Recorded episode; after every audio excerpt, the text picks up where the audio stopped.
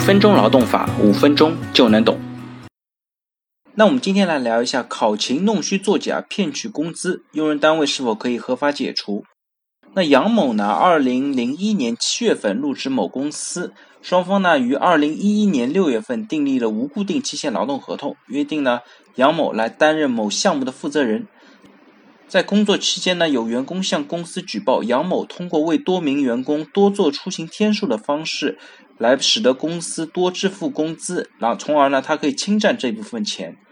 经过公司的调查核实呢，二零一四年一月到二零一七年七月期间，杨某利用他项目负责人的职权，为缺勤的员工做满勤的记载，制作虚假的考勤，谋取个人利益，侵占工资高达八万余元。在二零一七年的七月份呢，杨某向楼宇公司递交了检讨书，认可了上述事实，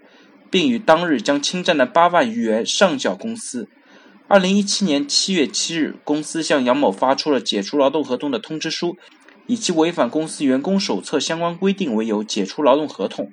二零一八年三月，杨某向仲裁委提出仲裁申请，认为他并没有签收员工手册。要求公司支付违法解除劳动合同的赔偿金。那仲裁委认为呢，虽然杨某提出本人没有签收员工手册的抗辩，那公司呢也没有能够提供他已经签收了员工手册或者将员工手册进行公示的证明。但是呢，但是呢，杨某虚假制作考勤、侵占工资的行为，既构成了营私舞弊，给用人单位造成了重大的损害。也违背了诚实信用原则和基本的职业操守，所以呢，裁决驳回杨某的仲裁请求。那回到这个案件当中呢，员工主张没有签收规章制度，并不是劳动者对抗解除劳动合同的护身符。那根据《劳动合同法》第四条的规定，用人单位呢，应当依法建立和完善劳动规章制度，